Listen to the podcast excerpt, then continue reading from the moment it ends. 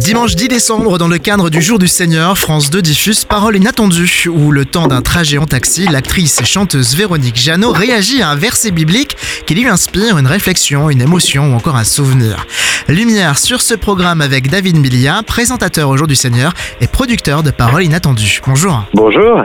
Avant cet épisode-ci, cinq autres ont déjà été diffusés. Alors comment est né ce projet et à quoi le spectateur doit s'attendre? L'idée c'est de demander à une personnalité, croyante ou non d'ailleurs, euh, de réagir à un texte biblique et de choisir une phrase qui lui inspire quelque chose de, de personnel, aller au cœur de sa vie à travers ce déplacement euh, spirituel. Oui, parce que finalement, le christianisme a profondément imprégné nos habitudes, voire même notre culture. Oui, alors nos habitudes, notre culture, et puis surtout euh, dans la Bible, il y a des phrases qui parlent à tout le monde, qui parlent pas forcément de Dieu d'ailleurs. Euh, Véronique Jeannot, par exemple, choisit euh, une phrase qui évoque un chemin escarpé qui se transforme en vallée. Donc il y a une force symbolique dans laquelle tout le monde peut se retrouver. Ce sixième épisode de Parole inattendue est diffusé dans le cadre de la série À quel âge êtes-vous né consacrée justement à Véronique Jeannot.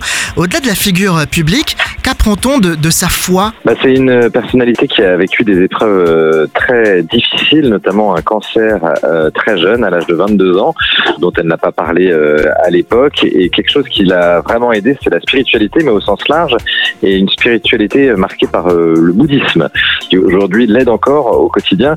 C'est un moteur intérieur très puissant chez elle. Alors lorsqu'on est chrétien, entendre une telle réflexion envers notamment le bouddhisme, ça peut faire crisper certaines dents, non? Oui, alors après, euh, c'est aussi le, le concept, c'est de se dire que bah, la parole et la parole de Dieu, elle est ouverte à tous, qu'on soit chrétien ou non. Et puis les bouddhistes sont connus aussi pour cette, cette grande ouverture. Pour retrouver les horaires de diffusion et les direction lejourduseigneur.com.